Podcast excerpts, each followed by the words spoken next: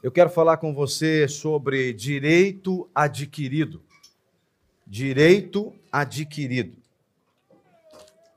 Quando a gente pensa em direito adquirido, o direito adquirido é a autorização que alguém tem, ela recebeu de quem tinha um poder, de quem detinha o poder sobre alguma coisa, e ela então, quem detinha esse poder, concede o direito a outrem de é, desfrutar, de vivenciar é, aquilo que é, é oriundo desse poder ou desse direito.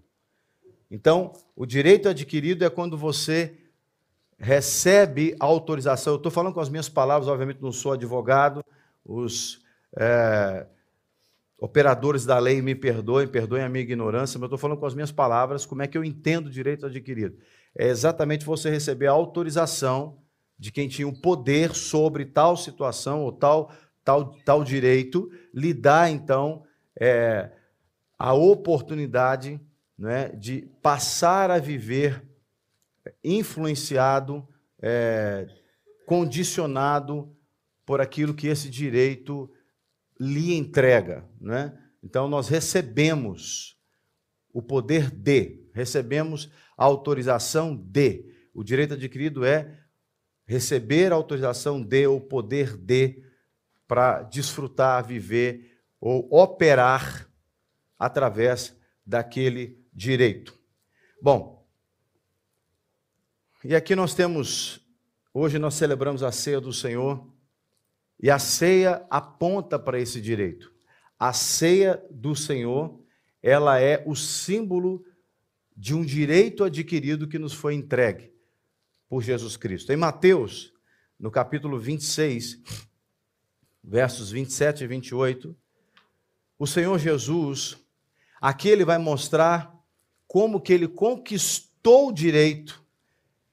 Ele conquistou o direito. Então, Jesus, como um homem na terra, ele veio à terra para conquistar um direito. Direito esse que tinha sido perdido, porque quando a humanidade foi criada, Deus deu à humanidade o direito de operar no mundo. Deus deu à humanidade o direito de operar, governar todas as coisas. Você está lembrado lá do Éden? A narrativa do Éden, a, a, a, o episódio do Éden é exatamente isso. Deus criou o ser humano e falou: toma aí, vocês têm o direito, governa e opera é, e cuida, não é? Só que o ser humano perdeu o direito. Por quê? O ser humano abriu mão desse direito. O ser humano abriu mão desse direito. Como? Entregando para Satanás no episódio lá da serpente. Então Jesus agora vem à terra naquela época, para resgatar o direito, para tomar posse do direito. No verso 27 e 28 do capítulo 26 de Mateus, diz: A seguir, Jesus pegou um cálice e, tendo dado graças, o deu aos seus discípulos, dizendo: Bebam todos dele, porque isto é o meu sangue, o sangue da aliança ou da nova aliança, derramado em favor de muitos para a remissão de pecados. Então, Jesus, ele está mostrando aqui que ele adquiriu o direito. Como? Entregando a sua vida na cruz do Calvário, derramando o seu sangue na cruz do Calvário. Ele vai lá nas mãos do inferno, nas mãos de Satanás e toma de volta o direito. Faz sentido? Então agora você vai em Hebreus, capítulo 10. Nós vamos ficar aqui em Hebreus um bom tempo. A partir do verso 4. Hebreus, capítulo 10, a partir do verso 4. O texto vai dizer assim: Você acabou de ouvir Jesus dizendo que pelo sangue dele, ele estabelece uma nova aliança, portanto, ele estabelece um novo direito. E aqui do verso 4 em diante, ele diz, o texto diz, melhor dizendo, porque é impossível que o sangue de touros e de bodes remova pecados. É impossível que sangue de bodes ou de touros remova pecados. Qual é o sangue que remove pecados? Nós acabamos de ouvir. De Jesus.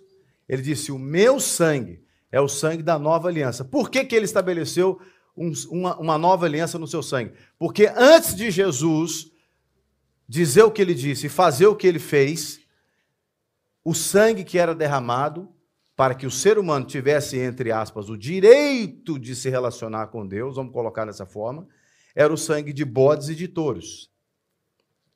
Só que o autor aos Hebreus, então, o, ninguém sabe quem é o autor aos Hebreus, alguns especulam que é o apóstolo Paulo.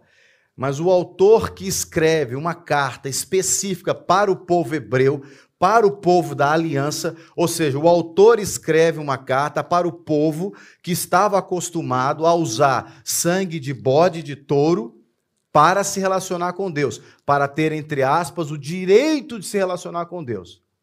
Então, esse autor escreve para esse povo que tinha o direito de se relacionar com Deus através de sangue de bodes e de touros.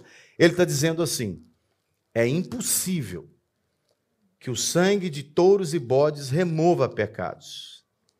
Por isso, ao entrar no mundo, Cristo disse: Sacrifício e oferta não quiseste, mas preparaste um corpo para mim. Então, o autor aos Hebreus está parafraseando Jesus, ou está citando o que Jesus disse. O que o Cristo, o Messias, disse: Sacrifício e oferta não quiseste, mas preparaste um corpo para mim. Não te agradaste de holocaustos e ofertas pelo pecado. Então eu disse, Jesus, o Cristo, respondendo para o Pai: Eu disse, eis aqui estou. No rolo do livro está escrito a o meu respeito. Estou aqui para fazer, ó Deus, a tua vontade. Primeiro ponto. Jesus, ele, ao derramar o seu sangue na cruz do Calvário, o que, que ele está fazendo? Esse texto aqui vai mostrar que ele está fazendo o quê? Ele está assimilando a vontade de Deus. Ele está dizendo: Eu vim, ó Deus, estou aqui para fazer a tua vontade. Então, primeiro, Antes dele conquistar o direito, ele assimila a vontade de Deus. Ele assimila, ele fala: Eu estou aqui, eu nasci, eu vim para fazer a vontade de Deus. Depois, verso 8, é, depois de dizer, como acima, sacrifícios, ofertas, holocaustos e ofertas pelo pecado não quiseste, nem deles te agradaste, coisas que se oferecem segundo a lei, num segundo momento, o autor está escrevendo aqui, num segundo momento, ele está dizendo que Jesus disse o seguinte: Eis aqui estou para fazer, ó Deus, a tua vontade. Ele remove o primeiro para estabelecer o segundo. Então, Jesus remove o primeiro ser humano que não fez a vontade de Deus para estabelecer o segundo Adão, o último Adão, que vai fazer a vontade de Deus. Então ele está dizendo que ele tem o direito porque ele se alinhou com a vontade de Deus. O que eu estou falando aqui é óbvio, para muita gente é óbvio, mas você vai entender por que nós estamos construindo esse raciocínio juntos, ok? E aí ele diz: é, nessa vontade, verso 10, é que temos sido santificados mediante a oferta do corpo de Jesus Cristo uma vez por todas. Então, o autor aos Hebreus está dizendo: é por causa dessa vontade de Deus expressa na vida de Jesus que nós temos sido santificados. Então, ele está escrevendo para o povo dele: nós temos sido santificados mediante a oferta do corpo de Jesus Cristo de uma vez por todas. Então, ele está dizendo: povo hebreu, Jesus já fez o sacrifício de uma vez por todas para nos dar o direito de sermos santificados. Então, o direito que Jesus adquiriu por meio do seu sangue na cruz do Calvário, e esse direito repassado ao povo que crê em Jesus, porque quando você lê o autor aos Hebreus, a carta aos Hebreus, você vai ver que o tempo todo ele está apontando para Jesus. Ele está tirando a cabeça deles da, da lei propriamente dita e apenas a lei, e está mostrando que Jesus é superior a tudo aquilo, aos sacrifícios, à lei e etc. Porque Jesus veio tornar a lei é, é, é, aperfeiçoada na graça na sua vida, revelada através da sua vida. Então, o autor Hebreus está dizendo: nós temos direito de sermos santificados, temos o direito. E aqui eu quero abrir esse parênteses, enquanto lemos aqui, fazer alguns parênteses. Meu irmão, se você vive uma vida que não é santa, você tem o direito adquirido por Jesus Cristo de viver uma vida santa. É muito importante que nós entendamos isso. Porque às vezes, eu vou usar um exemplo que é corriqueiro. Já usei esse exemplo muitas vezes, inclusive em relação à minha própria vida. Quando uma pessoa está envolvida, por exemplo, com pornografia, vícios sexuais, o inimigo bombardeia a cabeça daquela pessoa. Quem nunca teve problema com pornografia, eu acho que deve, deve, deve ser até chato ficar ouvindo falar sobre esse tema. Mas é, mas é importante dizer, porque esse é um dos piores males da nossa época, porque atinge pessoas de todas as idades, pessoas de qualquer religião. Pornografia é um vício silencioso e que destrói mais do que a cocaína, destrói mais do que drogas ilícitas, porque tecnicamente é um vício limpinho, onde o cara pode ficar dentro de casa, ele não precisa sair, ele não precisa se envolver com ninguém, é uma coisa virtual. Então parece que é uma coisa que, né, que pode, porque ele não está não tá se misturando com ninguém, mas está destruindo a vida daquela pessoa. Então, o inimigo, ele escraviza a pessoa com a mentalidade de que ela é suja e de que ela não tem jeito para a vida dela. Mas, por aquilo que nós estamos lendo aqui, nós estamos vendo que nós temos o direito adquirido por Jesus de sermos santificados. É direito. Então, se há alguém que está vivendo uma vida devassa, uma vida de pecado, seja pornografia ou seja o que for, você tem o direito adquirido de ser santo, santificado. Quer outro exemplo? Uma pessoa que foi abusada sexualmente. A pessoa que é abusada sexualmente, a gente já cuidou de muitas pessoas com esse tipo de situação, ela se acha uma pessoa suja. E ao se achar uma. Porque o diabo vai bombardeando a cabeça dela com isso. Ao se achar uma pessoa suja porque ela foi abusada, ela se acha indigna de se relacionar com Deus. E está aí, está armado o circo. Está armado a cilada. Porque tudo o que nós precisamos é nos relacionar com Deus. Porque se eu me relaciono com Deus, qualquer problema, diga comigo, qualquer. Qualquer problema vai ser resolvido, porque eu me torno semelhante àquele que eu adoro. Então você vai se tornar semelhante. Esse princípio está lá no Salmo 115, né? que o ídolo tem boca, mas não fala, tem olho, mas não vê, tem mão, mas não apalpa, etc. Serão assim, cego, surdo, mudo, é, inoperante, todos que os fizeram e quem os adora. Esse é um princípio. Você se torna semelhante a quem você adora. Então, se o inimigo consegue botar na cabeça de alguém que essa pessoa é uma pessoa suja,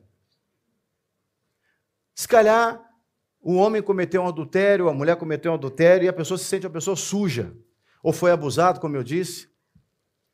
E aí o inimigo ele bombardeia a vida da pessoa para que a pessoa se afaste de Deus. Meu irmão, quando um familiar seu está doente, para onde que você leva esse familiar? Você isola ele dentro de casa, leva ele na padaria, leva ele na prefeitura, na câmara ou leva ele no hospital? Você leva no hospital. Então, quando você se eu sou uma pessoa suja, se eu sou uma pessoa que estou em pecado, como é que eu me santifico? Convivendo com aquele que é santo, convivendo com aquele que é puro. E o texto está dizendo que nós temos o direito adquirido de sermos santificados. Você pode dizer isso comigo? Eu tenho o direito de me tornar santo Deixa eu abrir um outro parênteses. Sabe por que, que às vezes a palavra santo ela não encaixa muito no nosso vocabulário? Porque a gente vem, a maioria de nós, eu venho e a maioria das pessoas vem de um histórico religioso romano, onde o catolicismo romano estabelece que santo são apenas algumas pessoas especiais.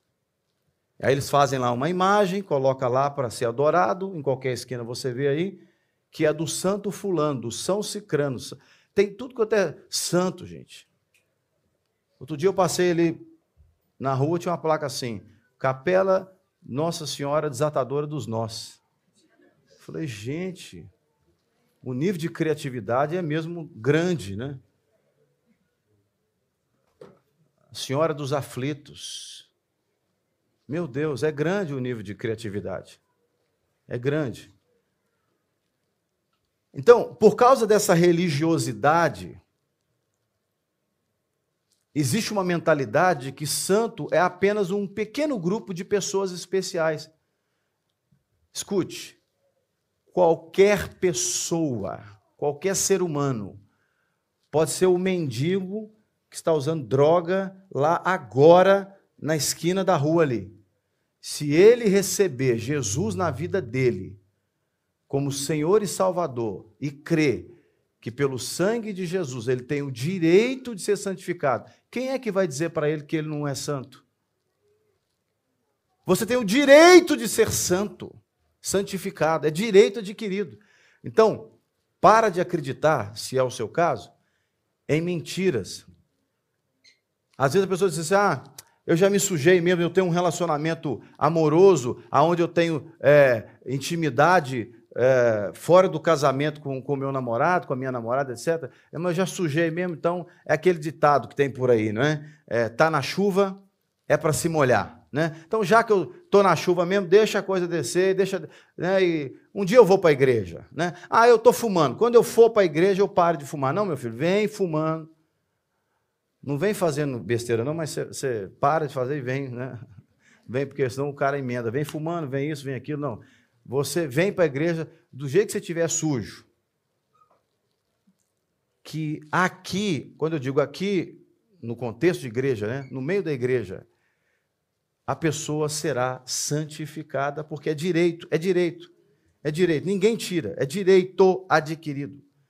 E é de uma vez por todas, porque Jesus fez, diz o texto, de uma vez por todas. Ora, verso 11: todo sacerdote se apresenta dia após dia para exercer o, o serviço sagrado e oferecer muitas vezes os mesmos sacrifícios que nunca, jamais podem remover pecados. Então ele está fazendo uma referência ao sacerdócio é, judaico, em que todo ano o sacerdote ia lá, matava os animais, oferecia o sangue, mas nunca resolvia o problema. Nunca podem resolver peca é, remover pecados, diz aqui, verso 12: Jesus, porém, tendo oferecido para sempre, diga comigo, para sempre, para sempre. um único sacrifício pelos pecados, assentou-se à direita de Deus. Então,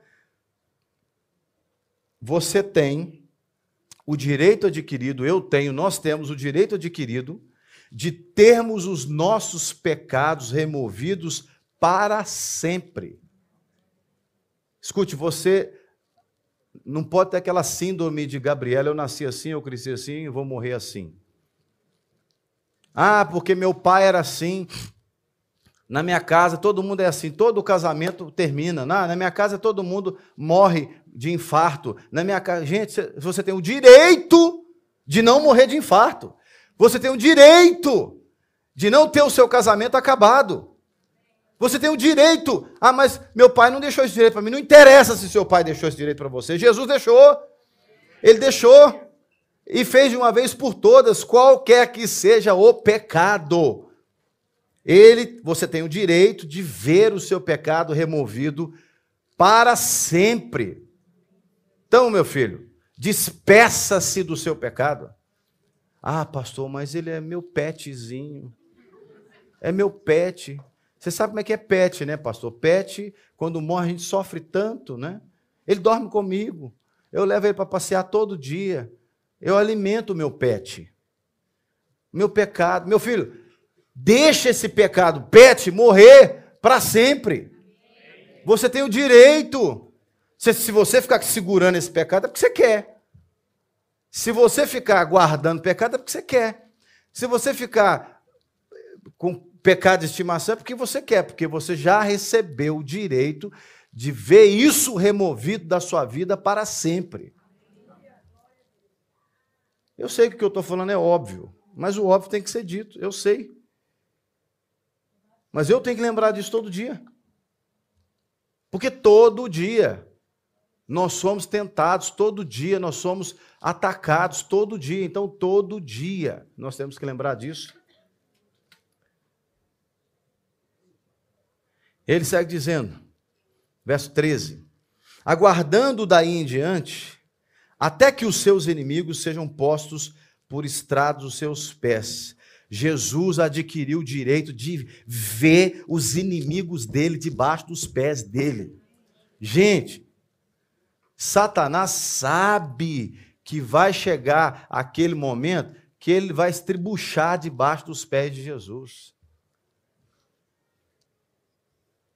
Os homens poderosos deste mundo, que acham que definem a vida das pessoas, que controlam as economias e babá, babá, babá, essas pessoas vão estar debaixo dos pés de Jesus se elas não se arrependerem. Não se arrependerem. Todos aqueles que são inimigos de Jesus, ele já recebeu o direito de ver esses inimigos postos por estrado, estrado, debaixo dos seus pés. Verso 14: Porque com uma única oferta ele aperfeiçoou para sempre os que estão sendo santificados. Meu irmão, você tem o direito adquirido de ser aperfeiçoado.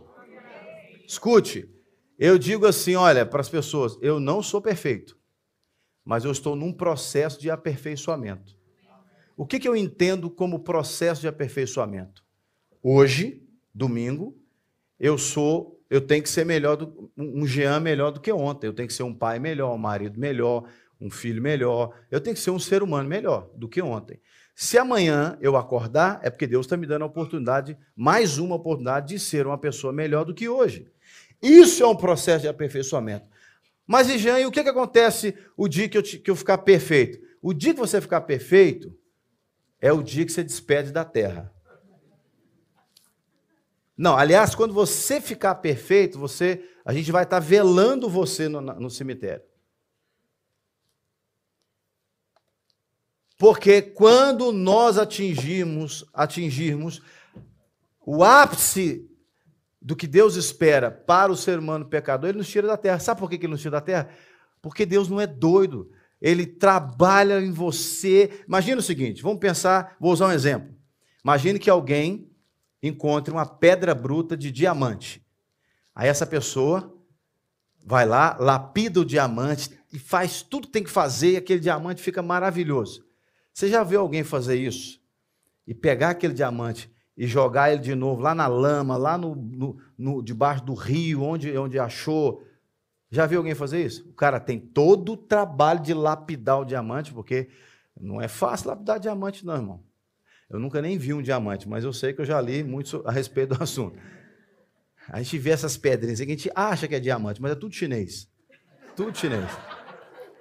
É, é tudo, é tudo plesobalato, é tudo léplica, léplica tudo léplica. Léplica. Um dia eu fui num, num lugar lá em Belo Horizonte que antigamente a gente chamava de Shopping Oi, que é Oiapoque, virou tudo barraca de chinês. Aí os caras vendendo aqueles relógios de marca, falei, ah, é hoje que eu vou ter um relógio de marca e tal, não sei o quê. Pensei comigo, né? Aí cheguei, rapaz, isso aqui é, é original? Léplica. Dá para fazer o desconto? Não tem desconto. Plesobalato. Pô, o cara tá pedindo desconto numa léplica, meu. Então, ou seja, um, um, diamante. É porque vocês não são filho da minha mãe, vocês não conhecem a minha mãe. Minha mãe, minha mãe pede desconto de tudo. O negócio, ela pede desconto da promoção. Dá para fazer mais barato? Então, veja, você nunca viu ninguém pegar um diamante, ter o trabalho de lapidar, lapidar, lapidar, depois atolar de novo na lama. Então você acha que Deus é doido? Deus mandou Jesus para morrer na cruz por você. Deus revela essa verdade a você. Aí você deu um trabalho para acreditar que Jesus realmente veio por você e tudo mais. Depois de, do Espírito Santo te convencer, porque você era cabeça dura, só você, eu não, eu estava assistindo, né? É, a gente, cabeça dura, deu trabalho, Deus tendo que lixar a gente, né? Limar a gente, açoitar, porque a Bíblia diz que ele açoita e corrige quem ama e recebe como filho. Aí Deus, você começa a mudar de vida e tal, e etc. E aí começa a consertar o casamento, começa a ficar limpinho, tomar banho todo dia, né? Aí você começa a, a, a, diminuir os palavrões na boca, escova o dente, aí você né, começa a andar arrumadinho, paga as contas, começa a pagar as contas em dia, aleluia, né? Aí você. Isso, isso que eu estou narrando aqui está levando 50 anos na sua vida. 50 anos. Não foi assim, pum, da noite para o dia. Imagina, depois de. Você está certinho, você, aquela reputação horrível que você tinha lá na sua cidade, Deus transformou, agora todo mundo te respeita e tal, não sei o quê. Você acha que Deus vai te largar aqui na terra para alguém vir contaminar você? Para alguém falar, chegar para você e começar a querer te tirar, desviar do caminho? Na hora que você estiver no ponto, irmão, Deus te leva. Se ele não te levou ainda, porque você está no processo de aperfeiçoamento. Então é direito. É direito. O pastor Márcio é um, um homem, para mim, uma grande referência, e acho que para muita gente. Pastor Márcio Valadão. Então eu sempre olhava para o pastor Márcio Valadão e falava, gente, esse moço, até o cocô dele deve ser espiritual. Ele... E eu ficava imaginando. Eu ficava imaginando, né? Ficava imaginando. E aí, um dia aconteceu uma situação, não que ele eh, fez, mas alguém lá na igreja tinha feito algo que me deixou muito chateado. E aí eu fui falar com ele. Aí foi, pastor, mas não é possível e tal, fulano assim, assado e tal, tá, tá, tá, era alguém subordinado a ele.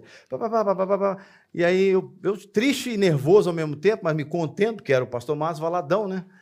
E aí ele, simplesmente, depois de me ouvir, falou assim: filho, ninguém é perfeito. Nossa, meu Deus do céu! Eu, falei, eu fiquei nervoso mais ainda. Eu falei: não, ele não pode falar isso para mim, ele é perfeito, ele não pode falar. Como é que ele aceita essa imperfeição toda e tal? E eu fui para casa chateado. E pensando, orando, orando, orando, orando. O Senhor falou comigo assim: Cara, você está assim por causa de quê? Ele tem toda a razão, ninguém é perfeito. Você não é perfeito, ele não é perfeito, ninguém é perfeito. Agora, vocês estão num processo de aperfeiçoamento. Então, quando eu olho para ele, eu vejo o pastor Márcio cada vez mais num processo de aperfeiçoamento, um homem santo é, em quem eu me espelho muito e respeito muito, não é? Mas ele tinha toda a razão. Ninguém é perfeito. Agora, não é porque eu não sou perfeito que eu vou cruzar meus braços e falar assim: ah, eu não sou perfeito, então, ó, me engole aí do jeito que você quer. Quando você casou comigo, eu era assim, você sabia que eu era assim? Casou comigo sabendo, então agora aguenta. Não, irmão. Se você é crente, não pode ser, irmão. Não pode, isso não é resposta para dar para sua mulher, não. Aguenta. Você não pode dizer para seu marido, casou comigo, era assim, agora aguenta. Não. Você, você tem o direito de ser aperfeiçoado. É direito adquirido. Então, vive esse direito. Porque quando você abre mão do seu direito, você depois não tem como reclamar. Se abriu mão do seu direito, não tem como reclamar. Verso 15 diz: E disto nos dá testemunho também o Espírito Santo. Porque após ter dito, esta é a aliança que farei com eles depois daqueles dias, diz o Senhor, imprimirei as minhas leis no coração deles e as inscreverei sobre a sua mente. Ele também acrescenta: também dos seus pecados e das suas iniquidades jamais me lembrarei. Rapaz, tem gente que ele, ele aceita Jesus no ano zero. Ele fica pedindo perdão para Deus até o ano 20, passa 20 anos pedindo perdão a Deus pelo mesmo pecado que ele cometeu lá atrás, ele não peca mais, mas ele fica pedindo perdão. O texto está dizendo que Deus já esqueceu. Então, quando você se arrepender de um pecado, você só tem que pedir perdão do pecado que você não arrependeu dele. Correto? Pecado que você ainda está vivendo ele, você tem que se arrepender, tomar vergonha na cara e pedir perdão a Deus de verdade. Né? Mas se você pediu perdão e não vive mais aquele pecado, acabou. O Deus está dizendo que você tem o direito de ter o pecado apagado da memória dele. É direito. Tem gente que fica assim, ai meu Deus, tem até vergonha quando chegar lá no céu, que Deus passar um filme assim da minha vida, eu não quero, eu não quero nem estar tá lá para ver. Dep de dependendo do tipo de dependendo do tipo de vida que você estiver vivendo, é melhor você não vai estar tá lá mesmo não. Certamente. Certamente não vai estar tá lá não. Agora, se você chegar lá, meu filho, fica feliz porque o filme vai ser bonito. O filme vai ser bonito. Você acha que Deus vai ficar passando filme feio lá no céu?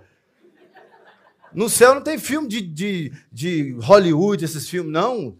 Esses filmes indiano, já viu o filme Bollywood? Na, na Índia é Bollywood. É sério, é sério. Não estou brincando, é sério. A Índia produz mais filme do que Hollywood. E eu, quando estive na Índia, eu fui lá filmar. Falei, gente, não é famoso demais. Cheguei, gente, era um monte de mato. Eu fui filmar. Um monte de mato, mato, mato. Mas os caras são criativos demais. Claro que tem umas coisas que são exageradas, mas eles fazem filme. Na Índia eles fazem filme todo, todo dia. Nasce o menino, faz um filme. O cara fura o pneu do carro, faz um filme. Vai no supermercado, vê uma briga no supermercado, faz um filme. O governo aumenta os preços, faz um filme. Fazem para tudo. Tudo. Lá no céu não vai ter esse tipo de filme.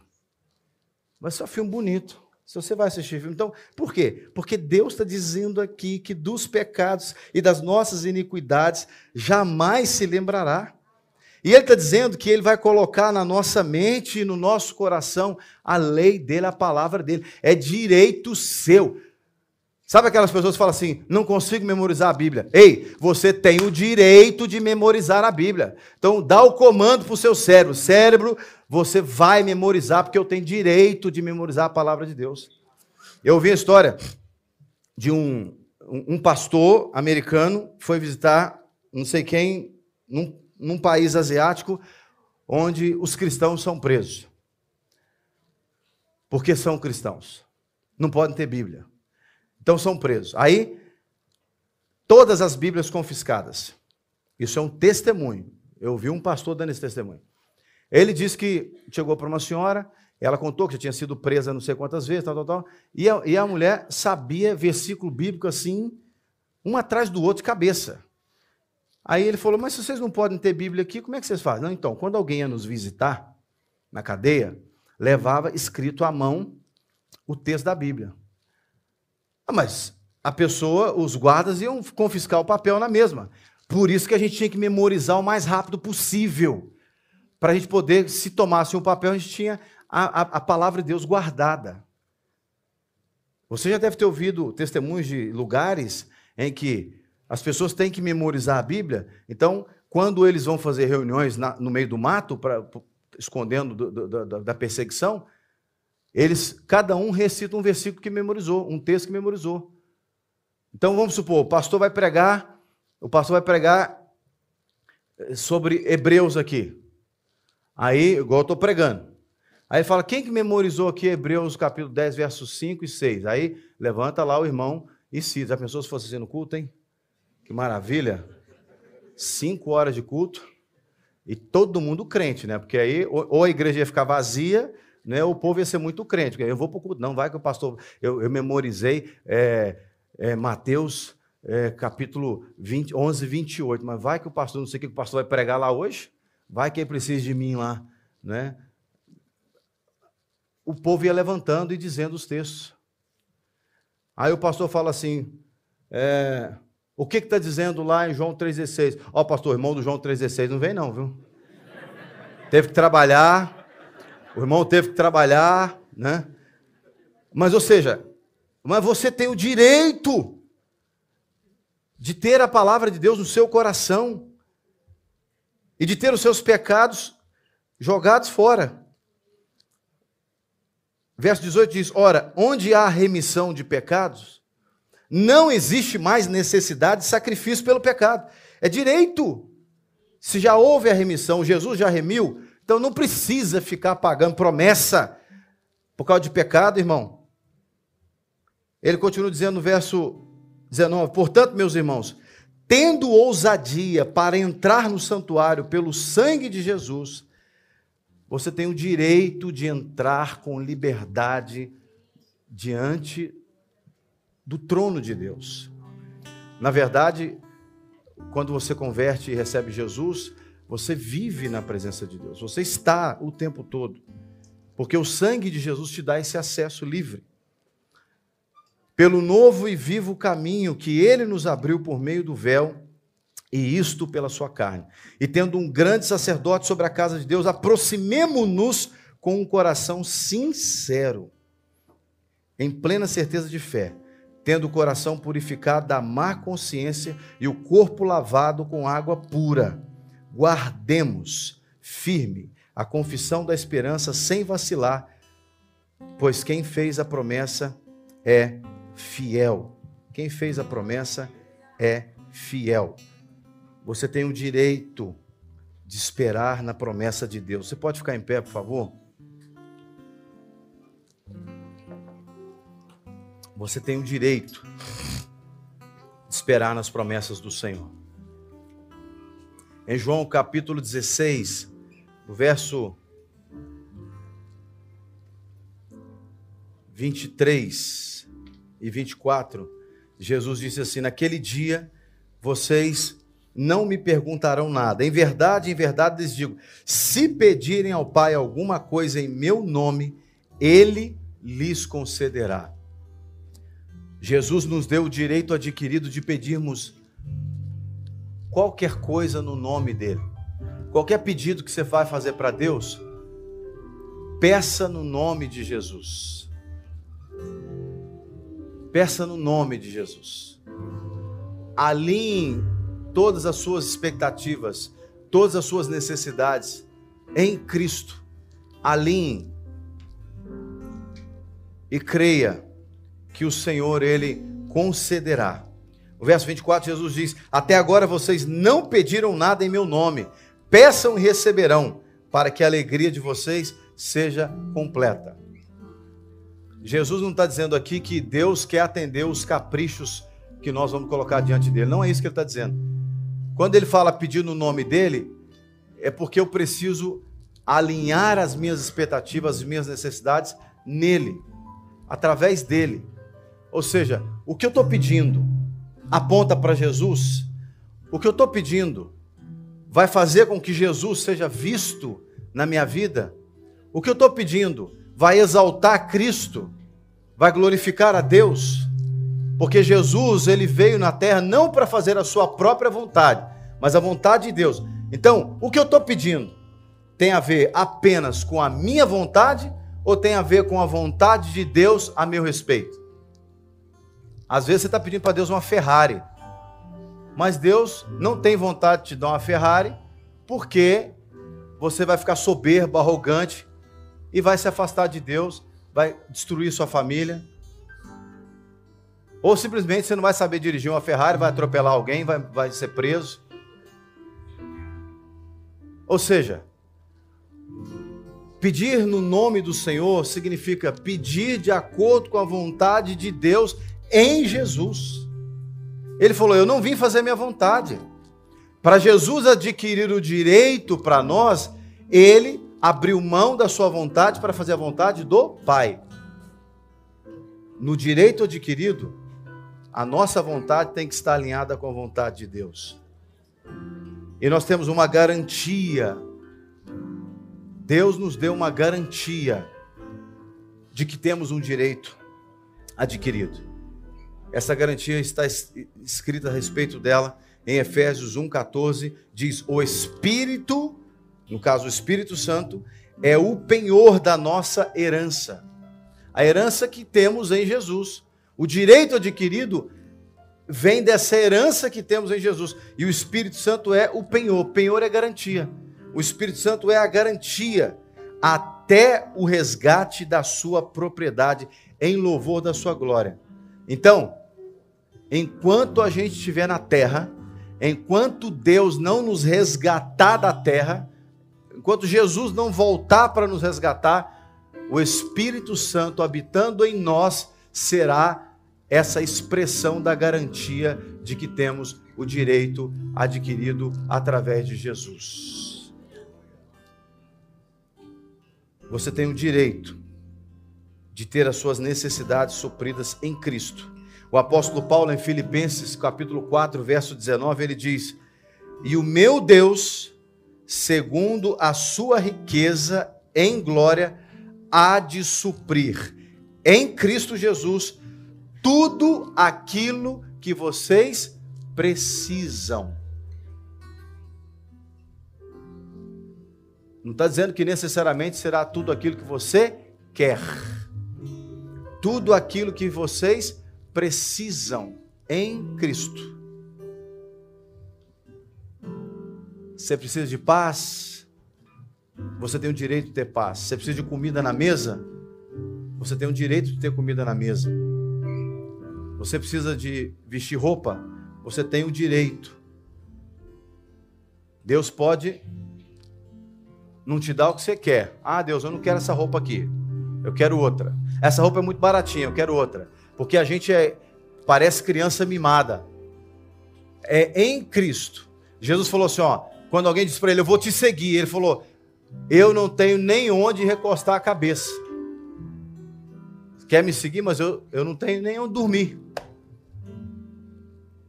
Ou seja, eu durmo onde Deus prepara para eu dormir. O nível de dependência de Jesus era tão alto em relação a Deus que ele não se preocupava com qualquer outra coisa, a não ser fazer a vontade de Deus. Muitas vezes eu e você não fazemos a vontade de Deus porque nós nos preocupamos demais com muitas coisas. Mas nós temos o direito de termos as nossas necessidades supridas em Cristo por Deus, para que nós possamos viver fazendo a vontade de Deus. Feche seus olhos.